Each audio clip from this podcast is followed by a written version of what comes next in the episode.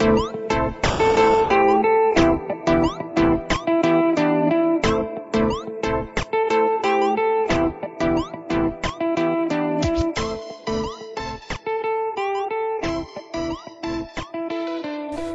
und herzlich willkommen zum 79. NMAC Podcast mit dem Thema Satoru Iwata. Da Satoru Iwata ein relativ großer, äh, ein Mann mit großer Hintergrundgeschichte und einer Menge Erfolgen ist, habe ich mir Unterstützung gesucht in Form von Erik. Hallo Sebastian und hallo Hörer. Und Alex. Auch von mir ein Hallo. Hallo ihr beiden. So, äh, die meisten, also viele von unseren Hörern werden wahrscheinlich nicht wissen, nicht alles genau über Herrn Iwata wissen. Äh, Erik, möchtest du erzählen, wo er geboren wurde? Ja, sehr gerne. Also, Iwata ist am 6. Dezember 1959 in Sapporo geboren. Und er ist jetzt leider in der letzten Woche, jetzt wo wir den Podcast aufnehmen, am 11. Juli 2015 im Alter von nur 55 Jahren gestorben in Kyoto. Iwata hat ja eine Menge für Nintendo getan, aber er war ja vorher bei HAL oder HAL, je nachdem. Das ist ein japanischer äh, Videospielentwicklerstudio irgendwas. Aber sein Interesse an Videospielen hat sich schon früher entwickelt in der Schule, als er seine eigenen Taschenrechnerspiele programmiert hat. K kannst du sowas, Erik? nee, nee, schön wär's. Also der Mann, der hatte tatsächlich Talent. Er hat ja dann auch nach der Oberschule an der Technischen Hochschule in Tokio ähm, studiert, aber ähm, sowas kann ich definitiv nicht. Wie sieht's denn bei dir aus, Alex? Nee, auf keinen Fall. Ich wäre schön, wenn, aber entwickeln ist so gar nicht meine Sache. Nee, meine Entwicklerfähigkeiten, die reichen über den RPG Maker nicht hinaus, leider. Er hat die Hochschule, meine ich, abgeschlossen und ist dann in den 1980er Jahren zu HAL gewechselt. Beziehungsweise hat sich dort als freier Entwickler mit an den Spielen beteiligt. Ein Jahr, nachdem er dort angefangen hat, half er auch Nintendo als unabhängiger Entwickler und Koordinator im Produktionsbereich. Kennt, also es wird ja oft behauptet, Iwata wäre der Kirby-Schöpfer. Wie seht ihr das? Habt ihr da andere äh, Informationen? Also es, es ist natürlich bekannt, äh, es wird gerne gesagt, er sei der Schöpfer, aber er ist es nicht. Er hat damals nur maßgeblich an den Spielen mitgearbeitet oder dafür die Veröffentlichung mitgeholfen, aber der eigentliche Erfinder ist ja Masahiro Sakurai, ähm, der ja später auch die Smash Bros. Reihe zum Beispiel gemacht hat. 1993 wurde Iwata nach nur elf oder nach nur ist gut, äh, nach elf Jahren Präsident von HAL, was ihm natürlich auch dann ordentlich Schub gab, womit er 2000 zu Nintendo wechselte. Ja, und da war er dann an verschiedenen Gamecube-Spielen beteiligt. Und zu dem Zeitpunkt war ja der Präsident von Nintendo noch Hiroshi Yamauchi. Und der wurde ja dann 2002 von Satoru Iwata abgelöst. Genau. Was ich auch noch interessant finde, was ich noch erwähnen will, ähm, es heißt ja häufig über ihn, dass er damals, noch bevor er zu Nintendo gewechselt ist, ähm, maßgeblich an der Gründung von Game Freak, den Entwickler von Pokémon, mitbeteiligt war. Er ist nicht, er keiner von den Pokémon-Entwicklern und so. Er hat nur mitgeholfen, als der Entwickler da so in der Gründungsphase war. Ähm, Finde ich interessant. Zwei Jahre gelesen. nachdem Iwata zu Nintendo wechselte, war in Japan der DS mhm. released, welcher bei uns ein gutes halbes Jahr später war, genauso wie in Nordamerika. Habt ihr euch einen zu Release gekauft? Diesen dicken grauen Klotz? Nee, ich habe erst den Light später gekauft. Den dicken Klotz habe ich nicht. Also zum Release habe ich ihn nicht gekauft. Ich weiß gar nicht, ob ich diese Anekdote schon mal erzählt habe. Aber ich habe dann 2006, also ungefähr drei oder vier Monate bevor die Wii rausgekommen ist, ähm, da hatte ich immer noch kein DS und da habe ich mir gesagt, ja, du bist jetzt in der Ausbildung, du verdienst Geld, du könntest dir jetzt mal so ein Ding leisten und das war dann ja, ja nach dem Game Boy Advance Spielen habe ich mir auch schon selbst gegönnt, aber das war dann so die der erste Handheld, den ich mir wirklich von meinem erarbeiteten Geld richtig gekauft habe. Ähm, und ich habe mir tatsächlich noch den dicken DS gekauft, obwohl es da schon den DS Lite gab. Nur es gab da eben verschiedene Bundles. Die DS Lite Bundles, die waren ja alle mit Nintendox da und ich wollte nicht unbedingt Nintendox haben. Hätte, glaube ich, 150 Euro gekostet und den normalen DS gab es eben mit Mario Kart DS für 130 Euro. Und da war der Fall für mich klar.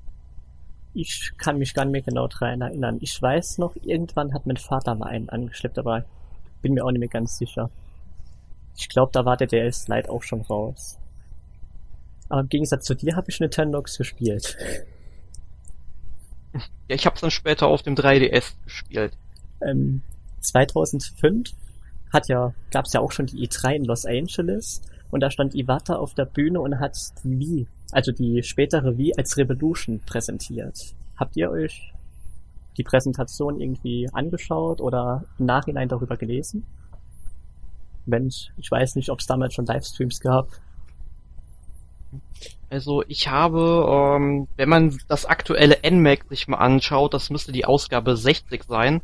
Da gibt, wir haben ja momentan so eine Reihe vor zehn Jahren bei Nintendo. Und da bin ich auch tatsächlich auf diese Präsentation eingegangen und es ist unglaublich, wie damals so Pressekonferenzen ähm, gehalten worden aus so einer Veranstaltung. Das ähm, war ja damals tatsächlich eher nur für das Fachpublikum quasi geeignet. Und die ganzen Informationen wurden ja später über andere Kanäle ja an die Kunden verteilt im Grunde.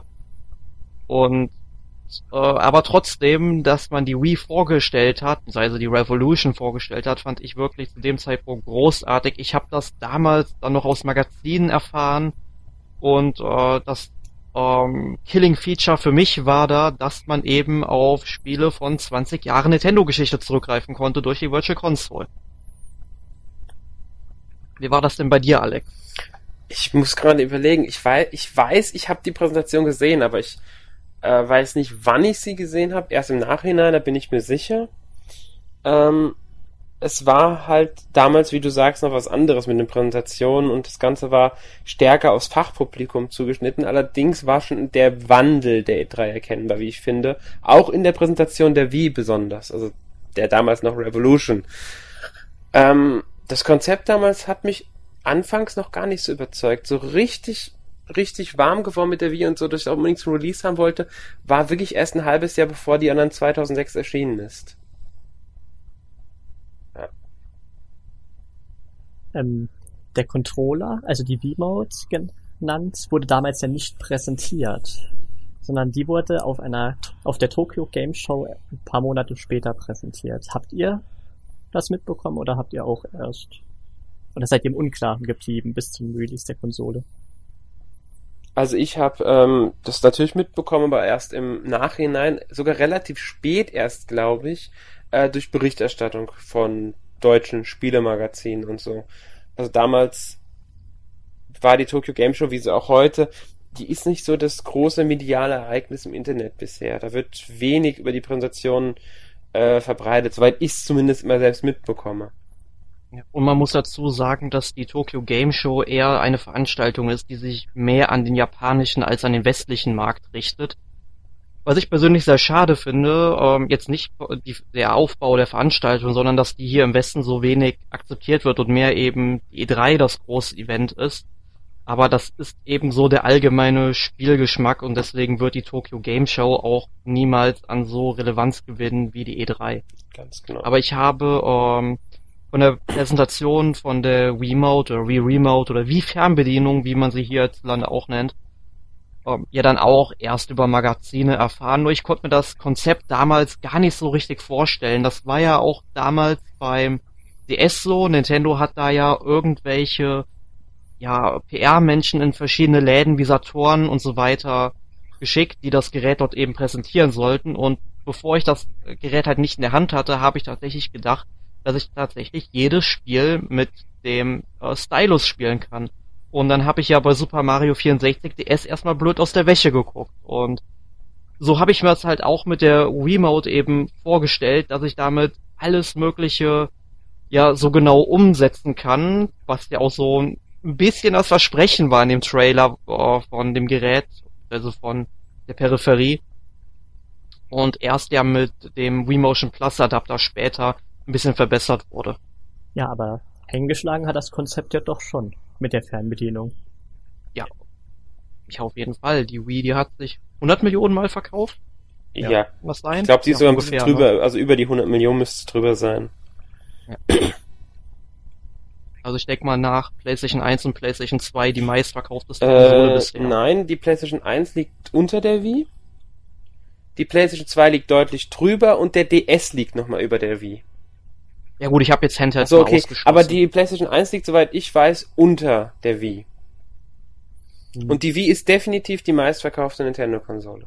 Ja. ja, halten wir einfach fest, es sind eben die drei meistverkauftesten Konsolen bisher. Eben, ja. Ebenfalls 2005 im November ging die Wi-Fi Connection an den Start. Diese hat erstmals das äh, WLAN-Signal effektiv zum Spielen genutzt. Ähm, große Spiele wie Mario Kart ließen sich plötzlich online spielen und es hat einfach riesen Spaß gemacht. Habt ihr da mitgemacht? Ja. Also sowohl auf dem DS als dann später auch auf der Wii. Wobei ich halt sagen muss beim DS, weil der alte DS ja sowieso nur das WEP-Signal empfangen konnte und noch kein WPA. Ähm, was ja die sichere Variante davon war. Und deswegen habe ich auf dem DS lange Zeit ja nicht online interagieren können und ich habe mir dann tatsächlich für, weiß nicht, 30 oder 40 Euro den USB-Adapter gekauft, der dann oh, bei vielen Leuten Probleme verursacht hat, aber bei vielen einfach nicht richtig funktioniert hat, aber bei mir hat er eigentlich immer seinen Dienst verrichtet und das später sogar auch über den XP-Modus in Windows 7. Ich habe das Ding also tatsächlich so lange genutzt, um auch vom ja, vierten Professor Layton Teil dann auch noch die Puzzle runterladen zu können. Muss ja sagen, dass die Wi-Fi Connection mittlerweile abgeschaltet ist. Da haben wir ja, glaube ich, auch mal einen Podcast zugemacht. Den man sich gerne anhören darf. Ich muss sagen, ich habe die Wi-Fi Connection nie genutzt. Ich habe den DS nie online gehabt damit. Und auf der Wii später? Auf der Wii, ja gut, da habe ich natürlich online gespielt äh, und alles mögliche mitgemacht. Das ist ja, für mich ist es dann einfach nur normales äh, äh, WLAN gewesen auf der Wii. Da habe ich natürlich genutzt, ganz normal, aber nicht mit dem DS. Ich war mit dem DS nie in irgendeiner Weise online. Ein äh, sehr bekanntes Zitat von der GTC Keynote ist auch On my business card, I'm a corporate president. In my mind, I'm a game developer, but in my heart, I'm a gamer. Und ich finde, dass sich Iwata da doch sehr von seiner äh, ähm, also er hat sich sehr von so einer hohen Position, er stellt sich über die anderen, er ist äh, nur Verkäufer, er hat nichts mit den Spielern an sich zu tun, dass er sich davon distanziert hat und dann doch schon einen Draht zu den Spielern entwickelt hat. Wie seht ihr das? Ja, es ist, es ist, ein, es ist wohl das berühmteste Zitat von ihm und ich finde es auch glaubwürdig bei ihm. Das ist ja das, was Iwata auch immer so ein bisschen ausgemacht hat. Iwata ist äh, ein Firmenchef gewesen, dem man abgekauft hat, dass das Produkt, das seine Firma macht, äh, auch sein Herzblut ist, dass er wirklich auch Interesse an Spielen hat. Ob er jetzt noch gespielt hat oder nicht, es sei mal dahingestellt, weil auch Zeit und so weiter. Aber Iwata ist ein Mensch, dem ich zumindest abgenommen habe, dass er mit Herzblut bei der Sache ist und das auch als Präsident von Nintendo und dass er hinter den Produkten steht, die seine Firma herstellt und dass er da wirklich auch ein Interesse daran hat, dass die äh, Kunden zufrieden sind und dass die Kunden ihren Spaß mit den Spielen haben äh, das war das Besondere an Iwata, dass er kein reiner äh, Wirtschaftsmensch war, sondern aus der Spieleentwicklung kam. Und das ist, denke ich, der Unterschied, den Nintendo in seiner Zeit hatte im Vergleich zu vielen anderen äh, Unternehmen der Videospielbranche, die, sage ich mal, in fragwürdige Richtungen sich entwickelt haben. Und auch dieses Zitat wird ihn sicherlich unsterblich machen. Definitiv. Weg von 2005 hin zu 2006. Der DS Lite ist in Europa äh, erschienen und Nintendo meldet Lieferengpässe der Wii in Japan. Hm. In Japan ist gut. Ich glaube, die Engpässe waren weltweit.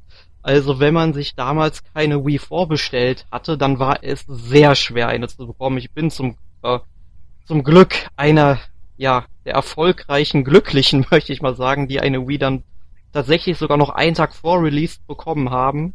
Lustigerweise habe ich die Wii in einem Musikladen gekauft. Keine Ahnung, warum die eine hatten. Aber ähm, egal. Nur äh, diese Engpässe. Ich glaube, man konnte erst so März, April 2007 überhaupt wieder Wii zumindest in Deutschland regulär kaufen. Ja, zumindest in vielen Läden. Es gab einige wenige Geschäfte, die hatten eigentlich immer welche vorrätig, aber es war schon ein ziemlicher Engpass bei der Wii da. Ähm, was angesichts der verkauften Konsolen, ich war, äh, war ja einiges, was da verkauft wurde weltweit. Ähm, auch kein Wunder war. Das Ding ist ja von, ich weiß auch nicht warum, aber die Wii ist sofort massiv eingeschlagen. Ähnlich wie jetzt in der aktuellen Konsolengeneration die PlayStation 4, die ja auch diese Lieferengpässe hatte und sich massivst und super schnell verkauft hat. Bei beiden Konsolen kann man wirklich erstmal überlegen, warum ist es passiert. Bei der PS4 kann man natürlich sagen, okay, Technik, Marketing-Schwierigkeiten von Microsoft und so weiter. Aber bei der Wii da war es irgendwie, hat Nintendo es schon im Vorfeld geschafft, diese neue Spielerschaft der Gelegenheitsspieler, wie man sie so gerne, äh, gerne bezeichnet, mit anzusprechen.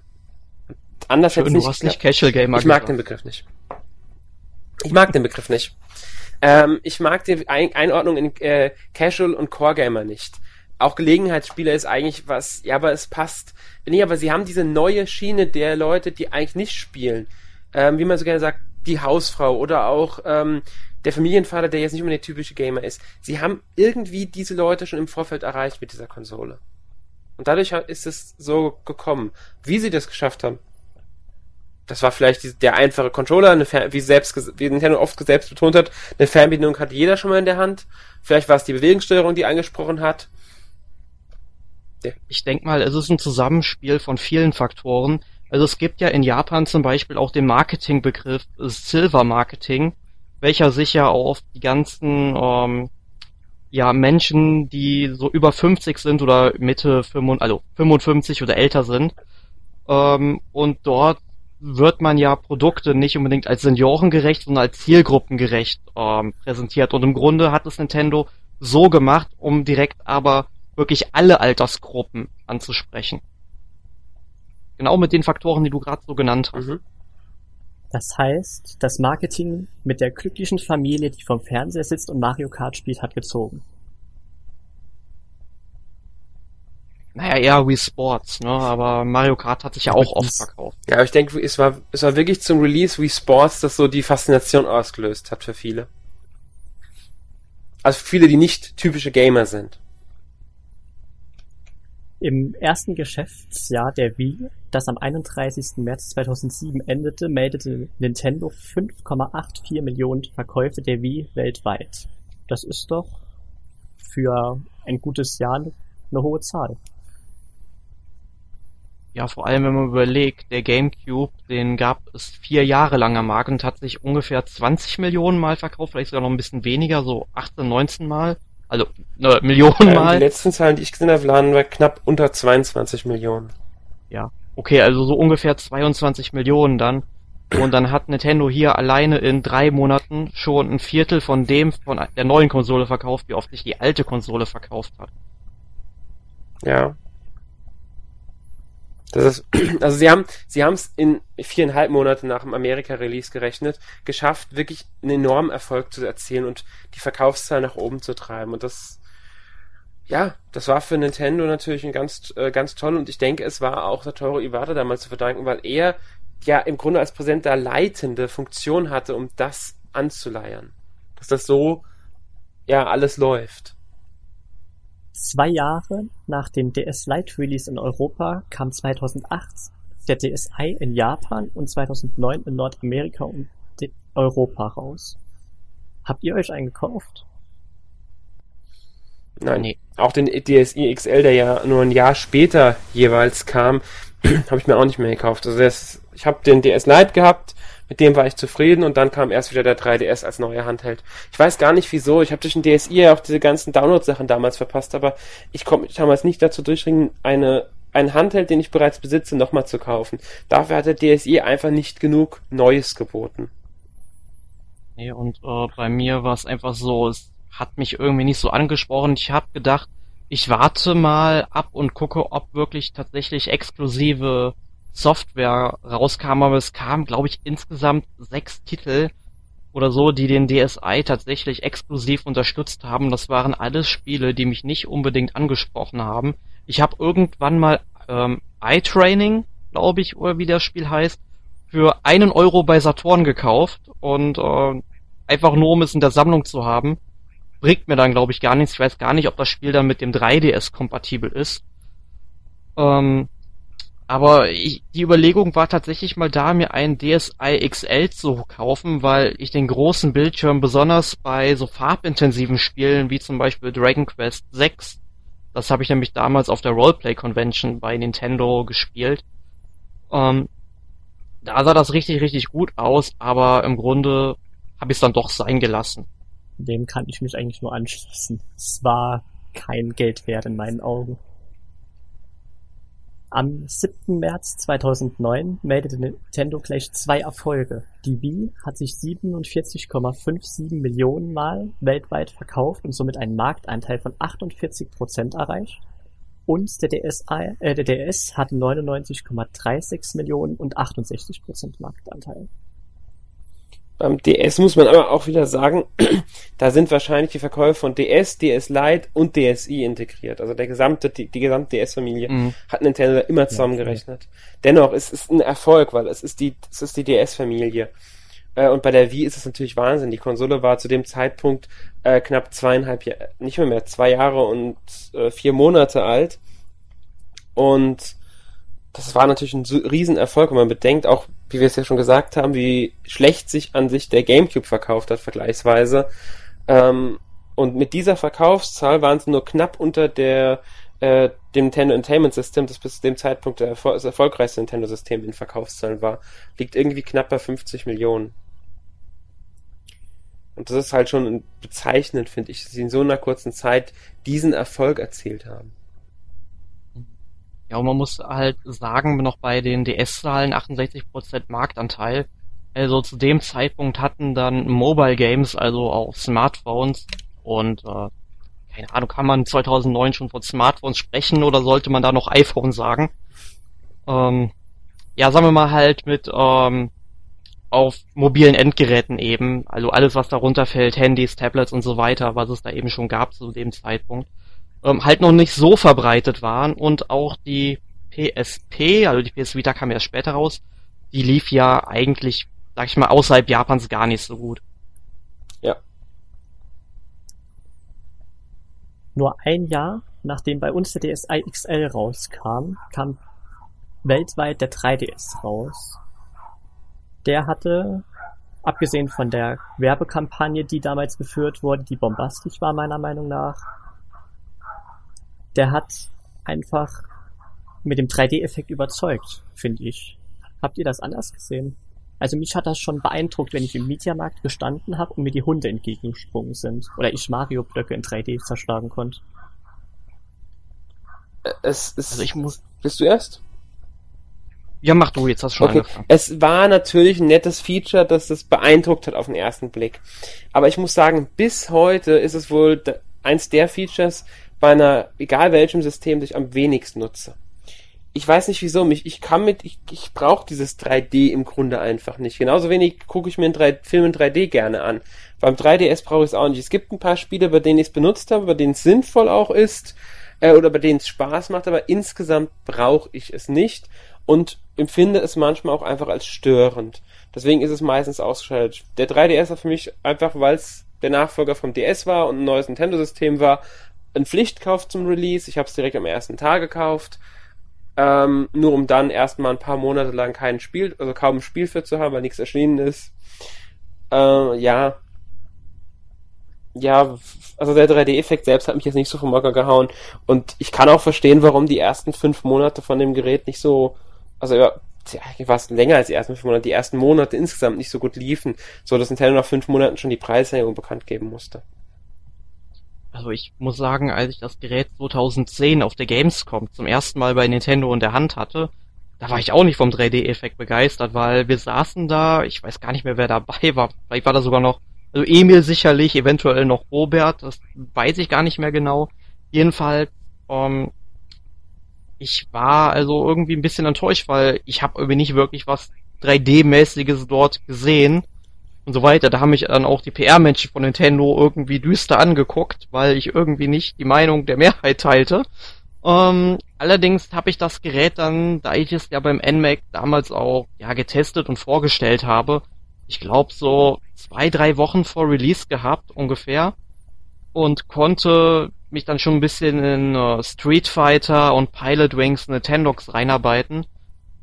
Und äh, bei so Spielen wie Pilot Wings, da finde ich den Tiefeneffekt wirklich großartig. Aber dann so was wie Street Fighter, was ja im Grunde ein Spiel ist, was auf einer 2D-Ebene funktioniert. Ja, und äh, da kannst du halt nicht so wirklich viel machen. Ich mein bestes Beispiel ist ja New Super Mario Bros. 2, da sind ja tatsächlich nur die Bildschirmanzeigen hervorgehoben und alles andere läuft ja im Hintergrund ab. Und ich denke mir, bei solchen Spielen hätte man es sich auch irgendwo sparen können. Nur es gibt dann halt manche Spiele wie ähm, Metal Gear Solid, ähm, ich weiß gar nicht, wie heißt jetzt der dritte Teil, Snake Eater. Und äh, den gab's ja auch auf dem 3DS und da gefiel mir der 3D-Effekt zum Beispiel ganz gut. Nur ähm, es war halt ein nettes Zusatzfeature und ich finde es ja gut, dass man es eben ein- oder ausstellen kann, wie es einem beliebt und sogar auch äh, stufenlos. Das sollte man immer dazu sagen. Es gibt ja nicht nur ein und aus, man kann ja quasi das Motto von der ersten Nintendo 64 Kassette, also Videokassette, ein bisschen kopieren. Wie viel 3D hältst du aus? Also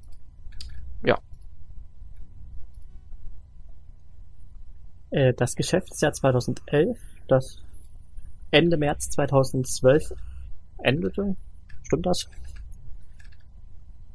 Ja, das Geschäftsjahr endet immer im äh, Ende März vom äh, Folgejahr. Äh, das war das erste seit 30 Jahren, das Nintendo mit Verlust abgeschlossen hat. Das ist, finde ich, ganz gut. Dafür, dass sie Zeiten ja, mit also GameCube also, überstanden haben. Ja, das, das GameCube war, glaube ich, da haben sie, glaube ich, in erster Linie so gut überstanden wegen ähm, dem damaligen Markt, wegen gewissen Spielen und einfach wegen Game Boy Advance damals auch schon. Und ich muss gerade überlegen, der DS, nee, wegen der DS hat er nur, hat nur ähm, erst gegen Ende was rausgerissen. Ähm, das Geschäftsjahr 2011 hatte halt dann einfach dieses Problem, äh, dass ja die Wii U nachgelassen hat. Das hat man damals schon gemerkt, ganz stark. Der DS war am Ende, der 3DS kam halt ein paar Tage vor Geschäftsjahresschluss in Europa raus. Also im Grunde konnte er da auch nichts mehr reißen. Der DS lief nicht mehr so gut, weil der Nachfolger schon am Anmarsch war. Und die Wii U hat einfach massivst nachgelassen. Äh, da ist, weil, weil viele es schon hatten, die hat es ja noch weiter verkauft, aber nicht so, dass das Geschäftsjahr erfolgreich sein konnte. Dazu hat sich die Branche verändert und deswegen war es eigentlich absehbar, dass Nintendo in, dem, in der Hinsicht wieder mal irgendwann Verlust machen musste. Meiner Meinung nach. Was man aber auch dazu sagen muss, ist, dass der Kurs Euro bzw. Dollar-Yen immer schlechter geworden ist. Der Yen hat sich halt einfach nicht mehr, der ist immer weiter gefallen im Kurs. Dementsprechend. Das hat natürlich definitiv auch das, das hat definitiv auch dazu beigetragen, dass Nintendo Probleme hat, die Währungen und allgemein die, die wirtschaftlichen Situationen, Finanzmarkt und so weiter. Sowas trägt ja immer nach 2008. Bei. Ja, sowas trägt ja immer mit dazu bei. Das meint ihr mit allgemein Branchenveränderungen und so weiter. Ja. Da muss man aber halt sagen, dass Nintendo ja damals auch ähm, Ende der 80er bzw. Anfang der 90er ja die Bubble Economy überstanden hat. Weil da war es ja wirklich düster für ganz Japan im Grunde weil da gab, weil das Land war theoretisch einfach immer mehr wert. Es gab da irgendwie Auflistungen, dass zum Beispiel der Kaiserpalast so viel wert sei wie ganz Kalifornien und das ist einfach nicht mehr real. Und dann ist halt die Bubble geplatzt und ja, führte halt auch leider in der Branche auch zu vielen Selbstmorden und so weiter. Aber das ist dann wieder ein Thema, das ist zu komplex, um es in einem Podcast zu besprechen. Ähm, 2012 sind Spiele digital im eShop erschienen. Das hatte zweierlei Vorteile. Wir mussten nicht mehr, die faulen Leute müssen nicht mehr einkaufen gehen. Das freut mich auch manchmal. Und äh, wir konnten äh, bestimmte, also mittlerweile gibt's ja auch Zusatz, äh, Zusätze, also wie zum Beispiel Designs und so, die es kostenlos gibt. Und es erleichtert einem auch die Arbeit. Wie siehst du das, Erik? Ja, da könnte man mal kurz auch wieder auf Iwate eingehen, weil der hat ja erst noch vor ein paar Wochen ein Interview geführt ähm, bezüglich der Preise oder Preispolitik, die Nintendo da betreibt, weil wenn ein Spiel erscheint, dann kostet es ungefähr gleich viel im Laden als auch im eShop, wobei man im Laden sicherlich noch mal ein paar Euro günstiger fahren wird. Ähm, nur im Markt, also im Handel, äh, fällt der Preis ja irgendwann, weil der äh, Händler ja dann auch Lagerkosten zahlen muss und der muss die Ware ja auch irgendwann loswerden und so weiter und so fort. Und dann gibt es halt Spiele zum Beispiel wie ja, Watch Dogs zum Beispiel, das ist ein Ubisoft-Titel, den äh, kriegt man dann im Laden für 20 bis 30 Euro nachgeschmissen und im eShop zahlt man dann sicherlich noch 50 Euro.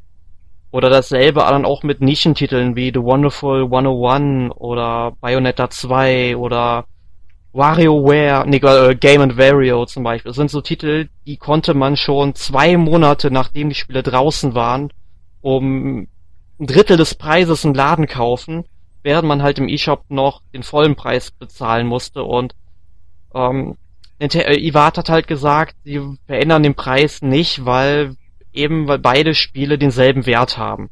Also sprich, in beiden Spielen ist ja dieselbe ähm, quasi Investition gemacht worden. Und also ich bin definitiv kein eShop-Käufer, sag ich mal dazu. Also wenn ich mir Spiele kaufe, dann kaufe ich es mir tatsächlich im Handel, einfach halt auch aus dem Grund, wenn ich irgendwann mal meine Konsolen verkaufen sollte und das wird sicherlich irgendwann mal in den nächsten 20 Jahren passieren, weil ich einfach zu viel Kram habe. Ähm, möchte ich halt noch Gewinn machen und nicht einfach nur eine Konsole kaufen, äh, verkaufen, in der ich dann Tausende von Euro an Download-Titel investiert habe, die äh, quasi der Kunde nicht bekommt oder der Käufer. Ohne jetzt, sag ich mal, meinen Account zu übernehmen. Dass die Preise im eShop aber nicht unbedingt immer sinken, kann ich auch nachvollziehen. Nintendo zahlt Serverkosten, sie zahlen Stromkosten, also fällt ja eigentlich schon die Serverkosten. Äh, die Infrastruktur bauen sie ständig aus oder hoffe ich mal, dass es ausbauen. Äh, die Serverwartung an sich kostet ja auch Geld, also ich kann schon nachvollziehen, warum sie damit runter, äh, nicht runtergehen. Sie sind, sie sind ja auf das Geld angewiesen. Ja, also, ist schon klar, aber man muss auch bedenken, ein Spiel wird auch irgendwann es verfällt im Wert einfach durchs Alter. Irgendwann ist ein Spiel Nummer nach, sagen wir, zwei, drei Jahren hat ein Spiel Nummer ein gewisses Alter, dann könnte man auch mal, was weiß ich, 20 Euro runtergehen oder die Hälfte des Preises noch nehmen. Ich meine, Nintendo macht immerhin hin und wieder Angebotsaktionen, was das schon mal ein guter Weg ist. Aber was so, so, so ganz beharrlich auf dem Preis festhalten, wird sich auf Dauer nicht durchsetzen. Ich meine, momentan machen es auch Microsoft und Sony weitgehend, gerade bei Retail-Spielen noch so. Ähm, also Retail-Spiele, die als Download gekauft werden in den jeweiligen Shops, gibt's meistens nur, wenn überhaupt im Angebot günstiger. Die Preise bleiben ansonsten äh, gleichbleibend hoch und sinken nicht einfach so, weshalb man im Handel allgemein günstiger ist. Ausnahme ist der PC hier nur. Äh, das ist für mich einer der Hauptgründe, warum ich immer noch äh, lieber Retail-Spiele also im Handel kaufe und nicht als Download. Ähm, dazu kommt einfach, weil ich Sammler bin und ich die Sachen im Regal stehen haben will. Ich find's schöner, wenn ich die, wenn ich, wenn ich, wenn ich was physisch habe, eine schöne Packung, die ich auspacken kann, die Disk, die ich rausholen kann, dann was Schönes, was ich ins Regal stellen kann. Das mag ich einfach lieber als jetzt einfach nur eine Datei oder ein paar mehrere Dateien auf einer Konsole. Was man dazu aber noch sagen muss, Nintendo hat ja in den letzten Jahren schon stark die Anleitung von den Spielen reduziert oder wegrationalisiert, kann man schon sagen, weil sie halt meinen, ja, man kann die eben digital abrufen, damit sie halt Papier sparen, die Umwelt schonen. Aber dann frage ich mich auf der anderen Seite, warum müssen sie bei jedem Spiel diese Warnhinweise beilegen? Das würde doch eigentlich vollkommen reichen, wenn man das einfach einmalig der Konsole beilegt, dann sollte es ein normaler Käufer haben Grundsätzlich ja, ich weiß aber nicht, wie da die Gesetzesvorschriften sind, ob sie das nicht sogar teilweise müssen, gerade wegen den Gesundheitshinweisen. Kann, ich könnte mir gut vorstellen, dass gerade die Gesundheitshinweise rein aus gesetzlicher Vorschrift schon beiliegen müssen. Weil ich kann mir, ich, ich denke einfach mal, dass sonst die Hersteller, die so sehr auf Reduzierung der Kosten bei den Retail-Spielen bedacht sind, darauf sofort verzichtet hätten und das Zeug auch digital draufgepackt hätten. Aber ich vermute einfach mal, dass sie aus irgendwelchen Vorschriftsgründen beiliegen müssen. Ist nur eine Vermutung, weiß ich nicht genau. Aber könnte ich mir gut vorstellen. Ähm, ebenfalls 2012 kam der 3DS XL, der im, in einem kleinen YouTube-Video, meine ich, 2011 vorgestellt wurde, und die Wii U im November. Ich meine, der 3DS XL wurde sogar erst 2012 vorgestellt, ziemlich knapp bevor. Also ich, weiß gar nicht, sagt da wirklich ein Jahr es, zwischen, bis der rauskam? Genau. Also ich weiß, also die haben den erst im Juni oder Juli in einem YouTube-Video vorgestellt meine ich. Kann sein, dass er dann erst im Jahr darauf kam, aber. Er kam im ähm, Juli 2012, wenn ich mich richtig erinnere. Dann müsste das Video. Müssten wir jetzt gucken. Ja, könnte sein, dass ein Jahr, dass doch ein Jahr dazwischen war. Auf alle Fälle war es überraschend, dass der nicht auf der E3 vorgestellt wurde, sondern erst äh, kurz darauf. Und zumindest habe ich es jetzt gerade so im Kopf, ich will es nicht beschwören. Und es, es war irgendwie eine seltsame Präsentation des XL. Da haben viele sehr überrascht drauf reagiert. Ja, also er, so wie ich das auch äh, in Erinnerung hatte, kam, wurde er auch, er, ich glaube, einen Monat oder so erst vorgestellt, bevor er erschien. Meine ich nämlich auch. Weil ich äh, kann mich noch erinnern, dass damals eben äh, The Last Story, das erschien nämlich ungefähr zum Zeitpunkt, wo der äh, 3DS XL hierzulande erschienen ist, weil ich habe den 3DS XL ähm, auch bei uns im NMAC damals vorgestellt. Ähm, ja. Also ich glaube Anfang 2012 muss der gekommen sein. Ja, also ich, ich bin mir nicht mehr sicher. Auf alle Fälle kann ich sagen, ich habe mir später dann doch noch gekauft, den XL, also den 3DS XL. Im Gegensatz zum äh, DS habe ich da tatsächlich zwei Modelle bisher gekauft. Einfach weil ich mit dem normalen 3DS-Modell nicht zurechtkam, der war mir schlichtweg zu klein. Sei hier mal auch gesagt, der XL war eine gute Idee. Und die Wii U? Ja. Ja, die war ja ein Release-Kauf. Die war ja ein ganz klarer Release-Kauf. Äh, war lange Zeit vorbestellt. Ich weiß gar nicht wieso. Das war einfach, weil es eine neue Nintendo-Konsole war, denke ich. Weil so 100% überzeugt hatte mich die Konsole nicht bei den Präsentationen. Aber ich war auch nicht abgeneigt der Konsole. Ich war einfach ähm, gespannt, wie das neue Konzept funktionieren kann. Mit dem Gamepad. Ich möchte mal kurz einhaken. Ähm, also mit dem Monat dazwischen ist richtig. Also er wurde am 22. Juni 2012 vorgestellt, kam am 28. Juli 2012 in Europa raus. Also da habe ich mich irgendwie vertan, warum auch immer. Also war es wirklich nur ein Monat dazwischen. So was in der Art hatte ja. ich mich auch im Kopf.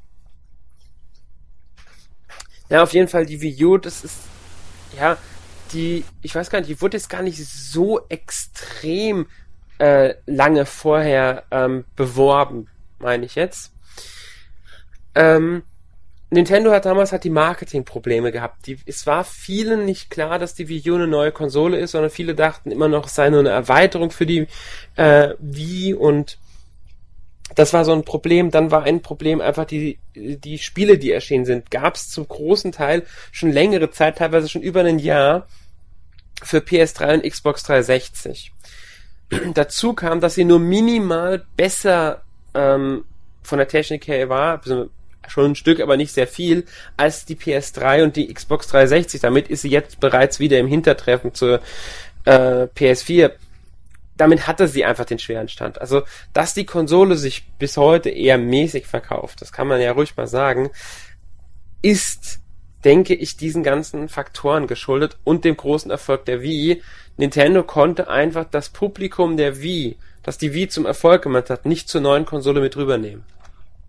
Ja, das ist absolut richtig. Also das Marketing, das ist eigentlich bis heute nicht viel besser geworden, muss man leider dazu ja. sagen. Ähm, vor allem, äh, das war das Problem sowohl beim 3DS als auch bei der Wii U, zum Beispiel beim 3DS. Ähm, zum Beispiel ein Freund von mir war tatsächlich der Meinung, auch das, als das Gerät schon ein Jahr auf dem Markt war, weil er war einfach Playstation-Spieler, er konnte sich, kannte sich mit Nintendo nicht aus, aber er schaut halt immer mal gerne über den Teller ran, was es da noch so gibt.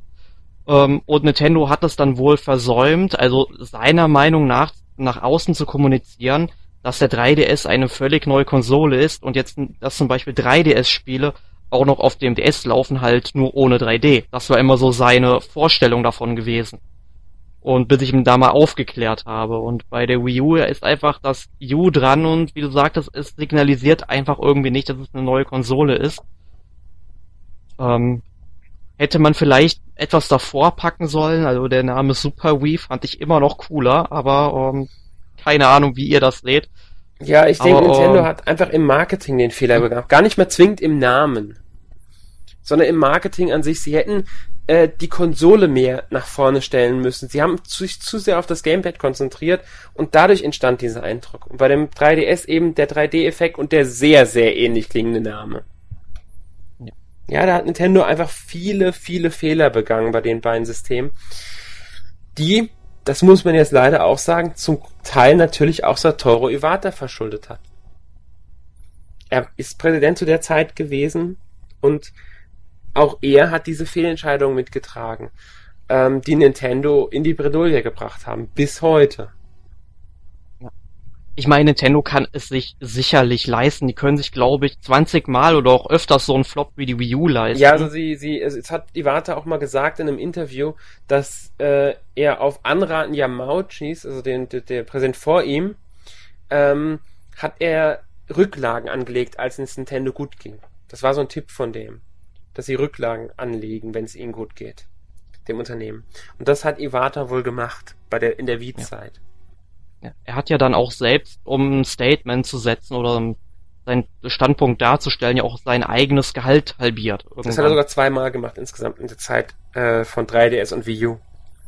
Ich meine, das ist etwas, was er nicht hätte machen müssen und mhm. es, ich sag mal, ob er jetzt so und so viel 1000 Yen mehr oder weniger bekommt pro Monat, ähm, oder zehntausende Yen, ne, keine Ahnung, ne, wie viel er jetzt verdient hat, das wurde ja nie offengelegt, glaube ich. Ähm, ich glaube, das hätte dem Unternehmen jetzt nicht unbedingt wehgetan. Nein, aber man muss dazu sagen, er war aber nicht alleine dabei. Eigentlich haben alle Spitzenfunktionäre auf Gehalt verzichtet, auch Miyamoto äh, und Phil's Aim. Die haben alle auf Minimum 30 Prozent ihres Gehalts zu diesem Zeitpunkt ähm, verzichtet. Es war nicht nur Iwata. Das war eine allgemeine Nintendo-Maßnahme damals. Es waren jetzt nicht super viele, aber so die, die wichtigsten Köpfe bei Nintendo haben darauf verzichtet, auf einen Teil ihres Gehaltes. Ja. Die demonstrieren halt, dass sie wirklich erkennen, dass sie selbst dafür verantwortlich sind und dann eben es besser machen wollen. Und es gibt halt ein positives Licht nach außen. Ganz genau. Und das, das, das denke ich mal, ist auch auf Iwatas, äh, ja, es, es war mit so, dass Iwata dazu beigetragen hat, dass diese Maßnahme überhaupt durchgeführt wurde. Das könnte ich mir gut vorstellen, dass er so einer der Initiatoren dieser ganzen Maßnahme war. Das würde zu dem Mann, zu dem Bild von ihm passen, das ich persönlich von ihm habe. Ein Jahr nachdem der 3DS XL erschienen ist, versuchte Nintendo mit dem 2DS eine weitere Zielgruppe zu erreichen. Ich vermute mal die kleineren Kinder. Denn der 2DS verzichtet bewusst auf den 3D-Effekt. Habt ihr die äh, Ankündigung negativ aufgenommen? Nein, gleichgültig würde ich sagen. Es war mir relativ, ich, ich habe den Hintergrund des äh, Produkts verstanden. Jüngere Kinder, ich habe auch schon miterlebt, wie Eltern deswegen gezielt den 2DS gekauft haben und das Kind damit zufrieden war. Ähm, aber ich persönlich konnte damit nichts anfangen. Ich finde das Gerät bis heute unhandlich und nicht so hübsch. Ähm, ja, es war ein Versuch, aber ich denke nicht, dass das Gerät sich jetzt allzu oft verkauft hat.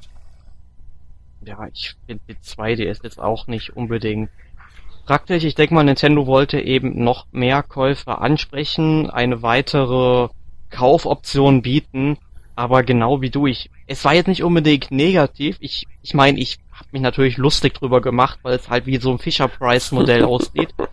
Aber ähm, ich, ich meine, ich kann es aus dem Wirtschaft, hinter dem wirtschaftlichen Aspekt, kann ich da Nintendo schon nachvollziehen, dass sie es eben rausgebracht haben, aber mich hat's jetzt nicht wirklich interessiert. Ich hatte ein 3DS, ich hatte ein 3DS XL zu dem Zeitpunkt. Um, ähm, was soll ich mit einem 2DS, der mir im Grunde weniger bietet und ich kann das Ding noch nicht mal praktisch in die, irgendeine Tasche stecken, ohne dass ich Angst haben muss, dass der Bildschirm kaputt geht.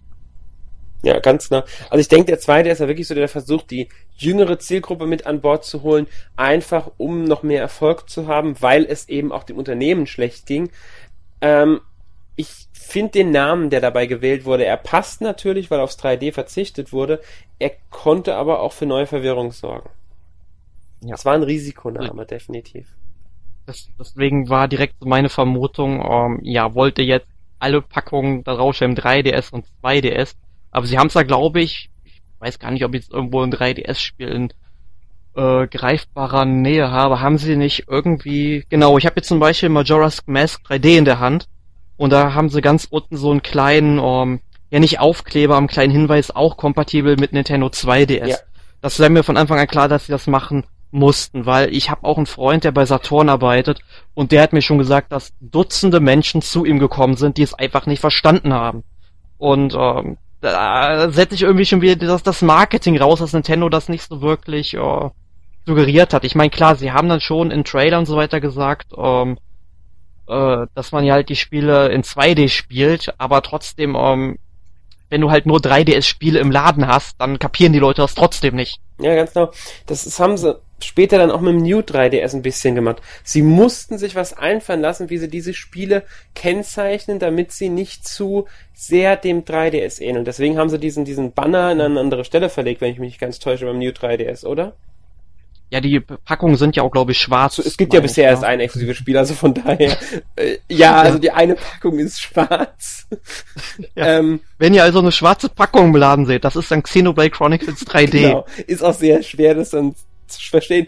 Aber äh, da haben sie halt dann auch einfach äh, gemerkt, da musste es dann auch wieder machen. Und ja, New 3DS, der Name war dann auch wieder so Kritik. Ich habe viele Leute gehört, die mich gefragt haben, also viele Leute gehabt, die mich gefragt haben, ist es jetzt der Nachfolger vom 3DS oder was ist das?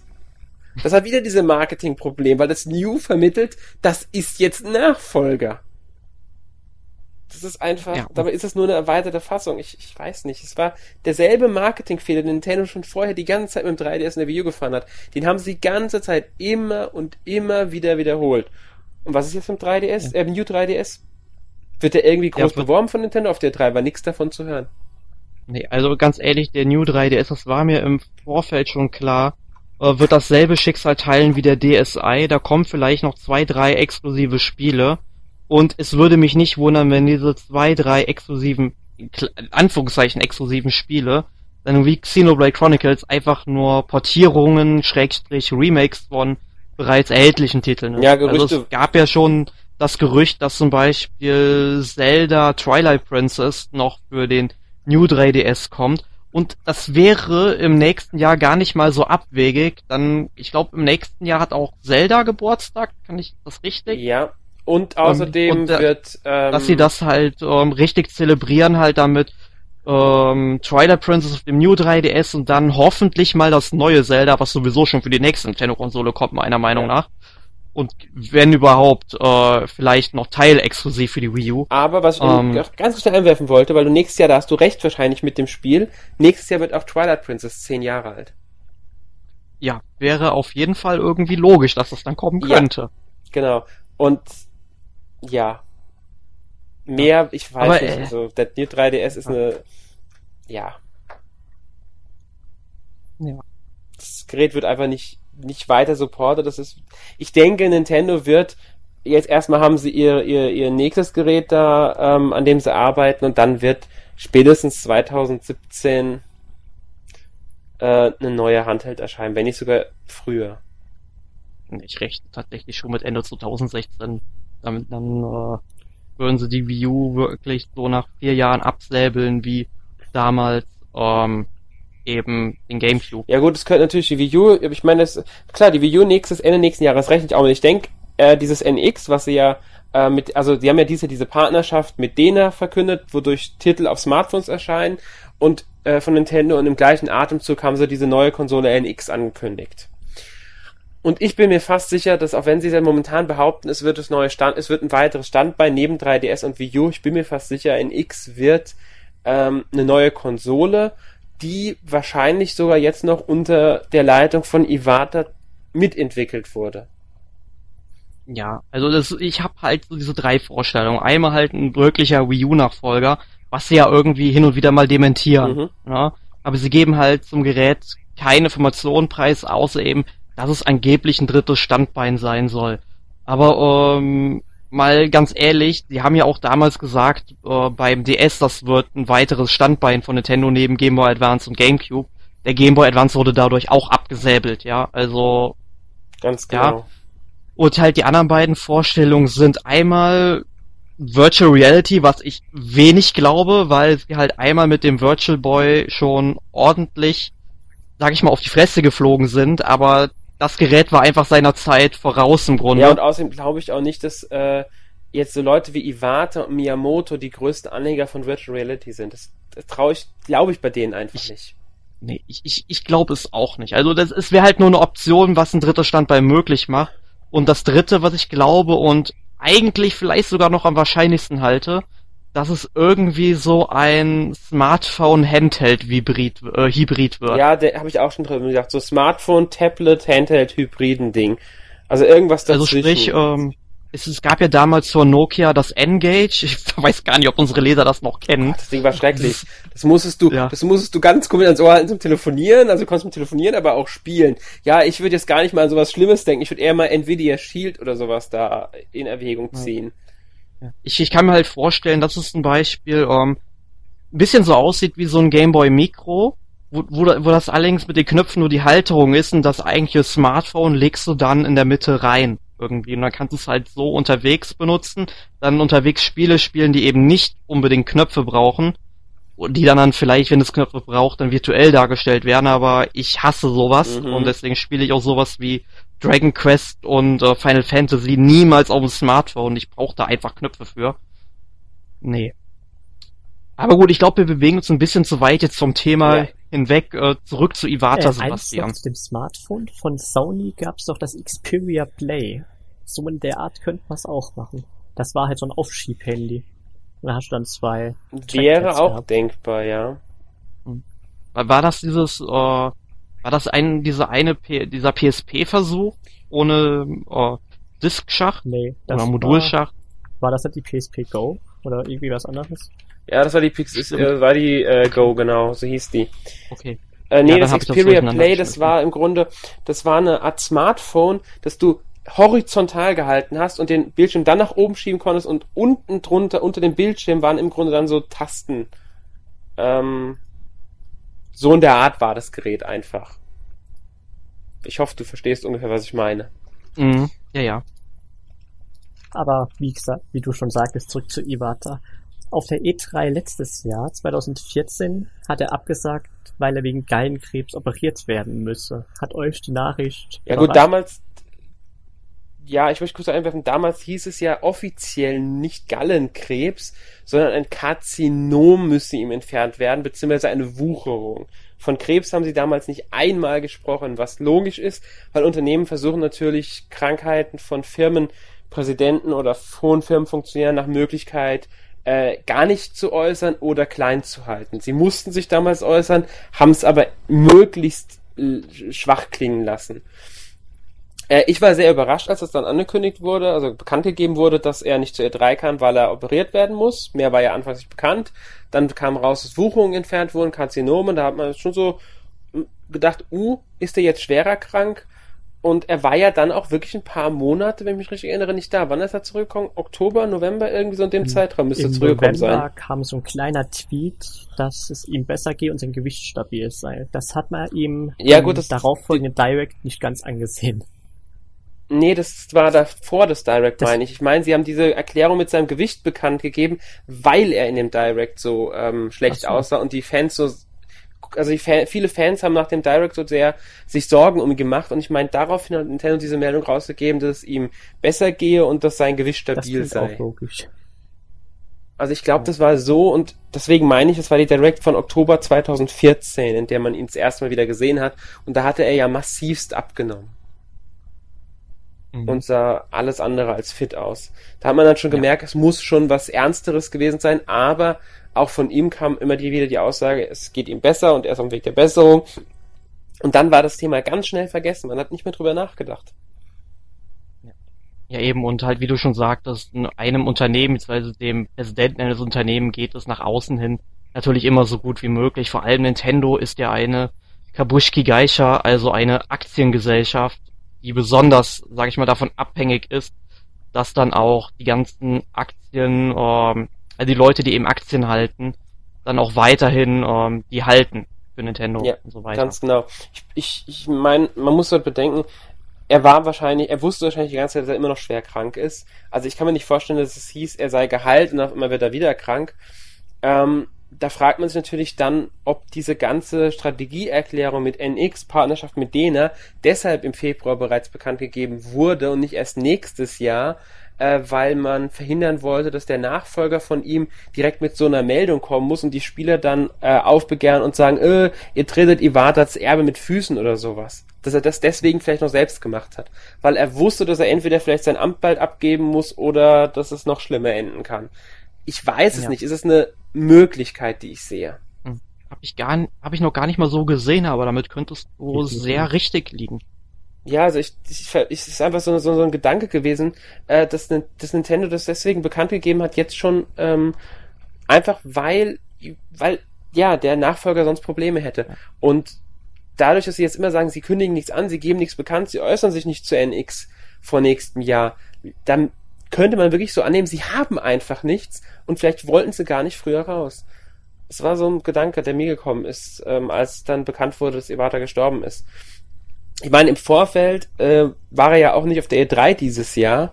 Äh, an, ich hieß damals, er werde bei Nintendo in Japan gebraucht. Und man hat ihn nur in Form dieser Muppet-Puppe gesehen. Wenn man jetzt im Nachhinein darüber nachdenkt, dann war er da wahrscheinlich schon zu krank, um nach Amerika zu fliegen. Und die Muppet-Puppen mhm. waren ein Trick und ein Weg, eine Möglichkeit, um ihn, ihm doch nochmal einen E3-Auftritt zu ermöglichen. Vielleicht sollten die Puppen aber auch davon ablenken, dass es ihm doch schlechter ging. Weil so ganz, ja, meine so ich ja damit auch. war das ja bestimmt noch nicht. Weil man hat, ja, also es, war, man hat sich ja schon gewundert, warum es keine Direct so lange gab. Ja, genau, hat man sich auch, wenn der Direct kurz vorher in Amerika und in ähm, Japan ausgestrahlt wurde, war er, meine ich, gar nicht drin. Da war er überhaupt nicht zu sehen. Da hat irgendein, in Japan hat irgendein anderer, den ich noch nie vorher gesehen habe, gemacht. Und das war schon seltsam. Da hat man sich gewundert, man hat nicht weiter dabei gedacht, hat man gesagt, er ist mit E3 beschäftigt oder so. Und als dann gesagt wurde, er kommt nicht auf die E3, okay, er ist beschäftigt, Nintendo brauchten, wer weiß, was er da zu arbeiten hat. Aber er war ja in der ähm, ja, Digital Event dabei, aber halt nur als Muppet-Figur.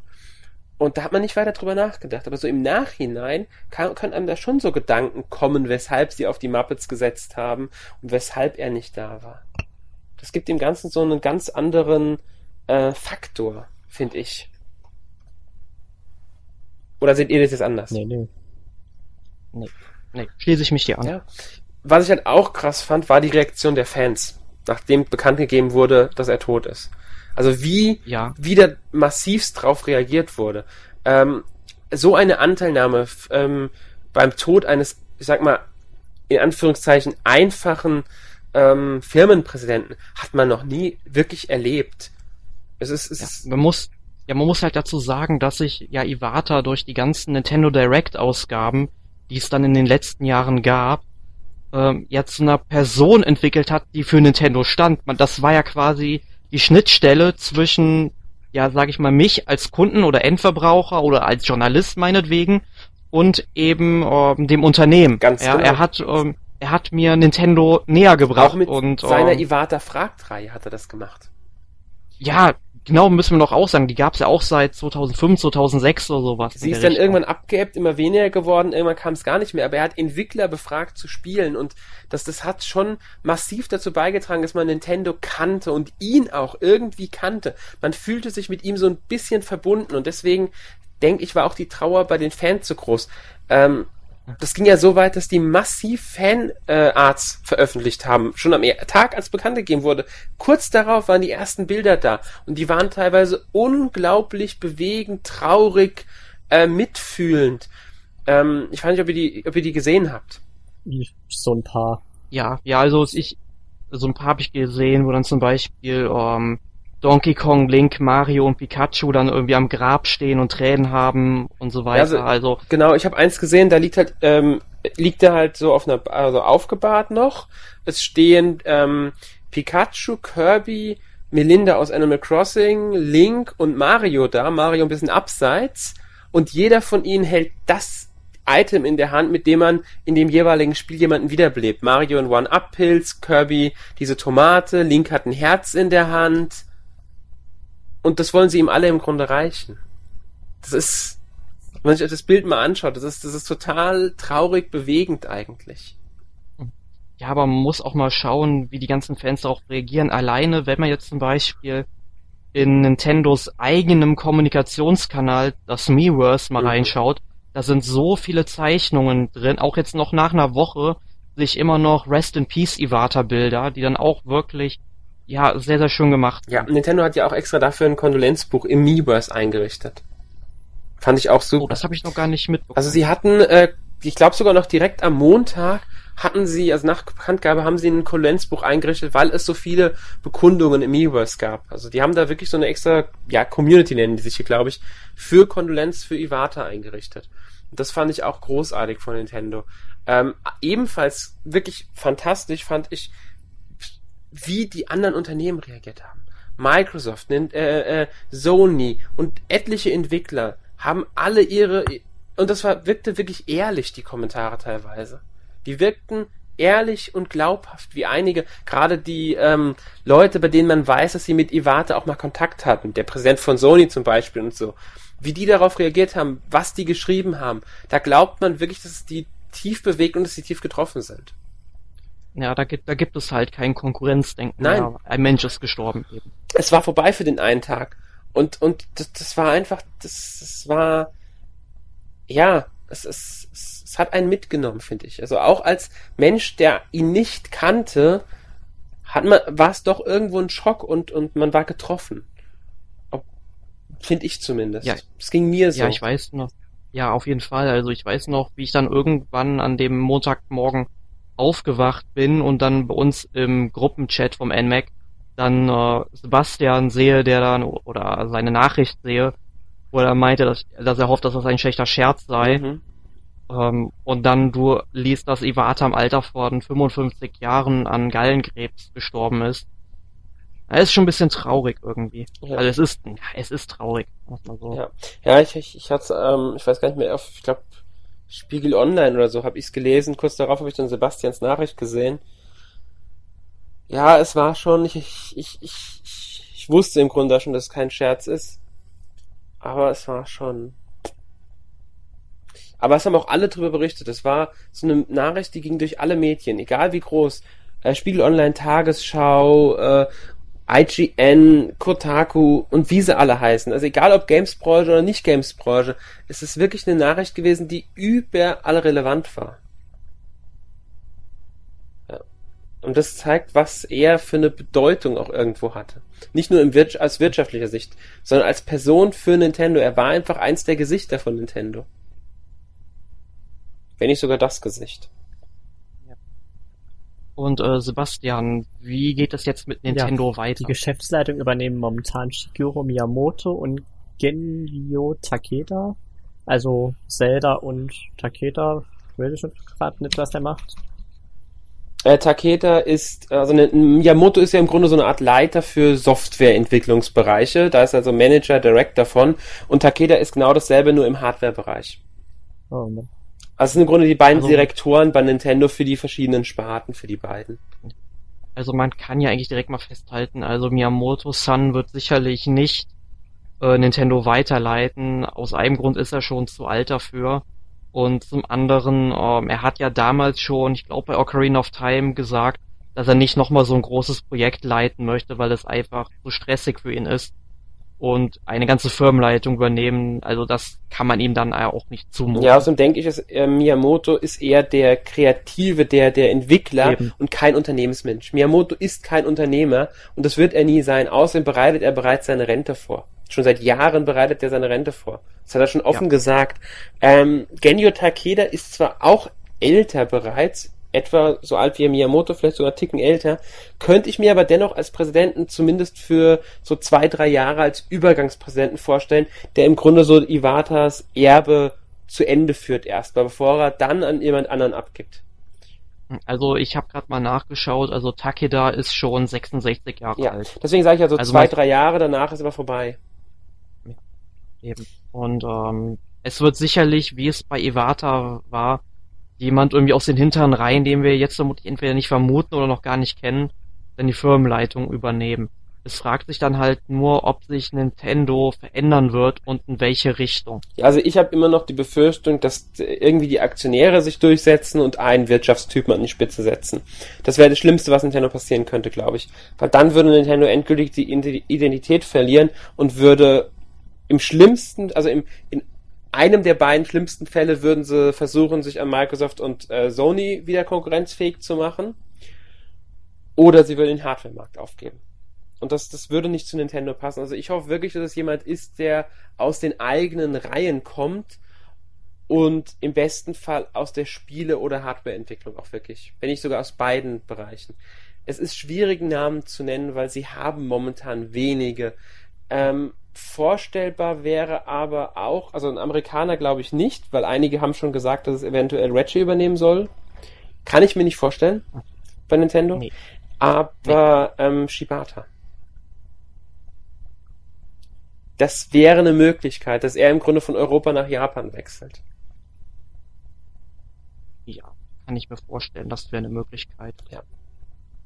Mir wäre es relativ egal, wer kommt, solange er die Linie fortführt keine, kein Mario Kart 9 für, für Wii U-Nachfolger, 3DS-Nachfolger und Smartphones? Oder gar, dass sie komplett auf die Konkurrenz wechseln, also jetzt Mario auf der Playstation rausbringen. Das wäre der Untergang. Nee, also, also, nee, also das, also das wird, sag ich mal, zumindest nicht in den nächsten beiden Generationen passieren. Also dafür steht Nintendo finanziell einfach so gut da, und ein zweites Sega wird Nintendo sicherlich nicht. Also die, das, oh, das braucht mir glaube ich nicht zu befürchten. Man sollte niemals nie sagen, aber ich gebe dir da auch recht. Nintendo steht gut genug da und das hat Iwata immerhin geschafft. Er hat es geschafft, wieder äh, die Zahlen ins in den Gewinnbereich zu bringen. Also letzte Geschäftsjahr hat Nintendo relativ gut ab, also nicht super, aber sie sind wieder in den besseren Bereichen angelangt. Und ich denke, deswegen wird der Hardware-Markt auch nicht so bald aufgegeben, auch weil sie jetzt noch eine Konsole in Entwicklung haben. Also wenn, selbst wenn ein Wirtschaftsmensch die Präsidentschaft übernimmt, wird der noch das NX abwarten, wie das läuft, denke ich. Ja. Aber ich hoffe wirklich, es wird jemand aus den eigenen Nintendo rein, am besten jemand im Entwicklerbereich. Es gibt viele Namen, die in Frage kommen, ähm, die wir wahrscheinlich überhaupt nicht kennen oder die wir kennen, an die wir jetzt gar nicht denken. Man nehme Masahiro Sakurai er hat Smash Bros. gestemmt, er ist ein Entwickler, ist ein Mensch, den man sich vorstellen könnte, aber ob er es macht, weiß man nicht. Es ist nur jetzt jemand, den ich mal so in den Raum werfe. Ähm, es gibt genug Leute, die da in Frage kämen, denke ich. Und ich hoffe, sie wählen wirklich den richtigen, bis sie wählen einen, der Nintendo ähm, im Sinne Iwatas und im Sinne Nintendos fortführt. Mhm. Also halten wir fest, Iwata hat in seinen 14 Jahren bei Nintendo, äh, 13 Jahren bei Nintendo Großartiges geleistet und wir hoffen, dass es so weitergeführt wird. Kann ich so unterschreiben, ja. Ja. Dann wechseln wir mal zu etwas Fröhlicherem nach eineinhalb Stunden. ähm, was habt ihr denn letzte Woche gespielt? Ja, dann fange ich mal an. Ähm, ich habe letzte Woche gespielt. Äh, Yoshi's Woolly World habe ich natürlich gespielt. Also ich hatte es ja in meiner Prüfungszeit auch mal hin und wieder immer mal kurz gespielt für eine halbe oder eine ganze Stunde. Ähm, aber jetzt habe ich in den letzten Tagen dann wirklich intensiv gespielt, um auch das letzte Level sehen zu können. Heißt, ich habe also alle Levels mit allen fünf Blumen und den, ähm, ja, den Wollknäulen abgeschlossen, damit ich eben jedes Level sehe und jeden Woll-Yoshi habe. Aber so die ganzen um Level mit uh, vollen Herzen abzuschließen oder alles Sticker zu finden, also nee, den Aufwand mache ich mir nicht mehr. Den mache ich vielleicht, wenn ich es irgendwann nochmal mit einem Freund zusammenspiele. Aber ich muss sagen, mir hat's wirklich gut gefallen. Also wenn man es komplett ohne Hilfen und so weiter spielt, also nicht im Entspannt-Modus und auch nicht dieser Trick-Anstecker verwendet, äh, dann ist es in einigen Levels wirklich sehr fordernd, was mir sehr gut gefällt. Also mit fordern meine ich halt nicht so leicht und nicht so schwer. Und ja, also Yoshi's Woolly World ist echt mal wieder ein tolles Jump'n'Run und ja, mehr kann ich dazu eigentlich nicht sagen. Und dann habe ich in der letzten Woche auch noch auf der PlayStation 4 J-Stars Victory vs. Plus gespielt. Und das ist mal ein unglaublich gutes Prügelspiel. Also ein wirklich tolles Beat'em Up, wie man es sich nur wünschen kann. Ich weiß nicht, habt ihr von dem Spiel Nein. schon gehört? Ja. Gut, dann äh, erkläre ich es am besten mal für all die, die es noch äh, nicht kennen. Also für dich, Sebastian, und für alle Hörer, die es noch nicht kennen es ist quasi, ähm, man kann es sich ein bisschen wie Smash Bros. vorstellen, aber anstatt dass da überall Nintendo-Charaktere drin auftauchen, sind es einfach nur Anime-Figuren. Also Son Goku aus Dragon Ball und Ruffy aus One Piece und äh, Himura Kenshin aus Rurouni Kenshin und es ist dann eben ein Beat'em Up, welches sich dann auf ja, einer dreidimensionalen Ebene abspielt. Also zum Beispiel kann man sich vorstellen, äh, hier ähm, man kämpft mit Ruffy in Pinguinhausen aus Dr. Slump und bekämpft dort Vegeta aus Dragon Ball Z und das ist einfach nur grandios gemacht, ein echt toller Humor und weil man ja auch die japanischen Sprecher alle an Bord hat. Und ich habe jetzt das Spiel bestimmt in den letzten beiden Tagen, wo ich es gezockt habe, so 15 Stunden oder schon so gespielt, also es rockt. Also wirklich, also finde ich großartig und ich denke, ich werde mindestens noch eine ganze Woche intensiv spielen, dann habe ich glaube ich alles freigeschaltet, was es freizuschalten gibt. Aber kann ich nur empfehlen, wenn einer eine PS3 oder eine PS4 hat, dann sollte man sich das Spiel unbedingt mal angucken. Ich weiß gar nicht, ob es jetzt für die PS Vita erscheint, ach bestimmt, aber ähm, einfach mal schauen, es macht wirklich sehr viel Spaß. sieht's denn bei dir aus, Alex? Ich bin schon die ganze Zeit im Überlegen. Ich glaube, ich habe die Woche nichts gespielt wieder. Schon letzte Woche nichts gespielt, aber irgendwie momentan äh, komme ich nicht wirklich zum Spielen. Ich bin mit anderen Sachen beschäftigt. Also äh, hast du denn eine Film- oder eine Anime-Empfehlung oder so? Filmempfehlung. Ich habe mir gestern mal wieder die beiden ersten Jurassic Park Filme angesehen. Kann ich wie immer noch empfehlen. Super Filme unterhalten gut, besonders der erste. Ähm, ja gut, weil... Das haben wir wieder schön so Klassiker, Jugenderinnerungen. Wenn ich mal kurz einhaken darf, ähm, ich habe hier gerade eine Hand, ich weiß nicht, ob man es hört, man hört das Rascheln oder weiß ich auch, was auch immer. Ich habe gerade die Trilogie auf Blu-ray in der Hand, die habe ich mir tatsächlich irgendwie vor ein paar Wochen gekauft. Ich habe mir die vor zwei Wochen oder so gekauft. Vor allem, ich bin über den Preis immer noch äh, mich am wundern. Also ich habe tatsächlich bei Saturn 12 Euro bezahlt klasse Preis. Und ich, ich vor allem das Lustige ist, ich habe erst zu Hause, ja, oh, mir ist erst zu Hause aufgefallen, warum da 12 Euro draufsteht. Es ist tatsächlich nur mit Jurassic Park 2 etikettiert. Etikettiert. Ah, das war also ein Fehler, weil eigentlich kostet die bei ja. Mediamarkt, glaube ich, 23. Ich habe sie irgendwo mhm. für um die 17 gekauft. Also man kriegt sie ja. wirklich günstig. Ja. Also, ich meine, auch 23 Euro sind für drei Blu-Rays immer noch großartig. Ja. Auf jeden und Fall. vor allem für drei tolle Filme im Grunde. Und ich denke, ich gucke mir die diese Woche nochmal an, aus einem bestimmten Grund, aber kommen wir gleich nochmal zu. Ja, ähm, ich überlege gerade, ob ich noch irgendeine Empfehlung habe. Ähm, aber leider glaube ich, dass es das dann bei mir war. Äh, ja, höchstens noch eine Comic-Empfehlung, aber das ist eine, also für Superhelden-Fans, die bisher noch nicht Miss Marvel, der ist schon seit äh, März draußen gelesen haben, den neuen. Kann ich auf alle Fälle empfehlen. Ganz tolle Original Story, ganz toller Comic mit einem super sympathischen Charakter. Gut. Das war's aber dann von mir. Ähm, ich bin momentan Just Cause 2 am Nachholen sonst bin ich eigentlich auch nicht zum Spielen gekommen die Woche. Wie gefällt dir denn so? Explo mit einer Menge Explosion. Aber es macht Spaß. Also, hätte ich nicht gedacht. Und für 5 Euro ist absolut in Ordnung. Ja. ja, ich habe mir irgendwann mal, ich glaube, den ersten und den zweiten, den zweiten mit dem Multiplayer-Modus, ich weiß nicht, immer mal im Steam Sale geholt, auch ungefähr für den Preis. Also da, da kann man nicht meckern und es bereitet so ein bisschen auf den dritten Teil vor. Ja. Der kommt ja auch, ich weiß nicht, kommt der noch Ich dieses Jahr? noch. Ich glaube, momentan heißt es ja, aber ich bin mir nicht ganz sicher. Ja, also dieses oder nächstes Jahr wird er kommen. Okay. Worum geht's dann nächste Äh, Woche? nächste Woche Sebastian? nehmen, wer nimmt denn den auf? Also vermutlich Alex äh, und ich. nächste ja. Woche ist der Podcast 80, nehmen Erik und, also nehmen du und Alex äh, Lego Jurassic World auf. Also das Videospiel Wuhu! zur gleichnamigen Film. Das dürfte ganz interessant werden. Spricht zu, spricht zu allen vier Filmen, die es momentan gibt. Genau.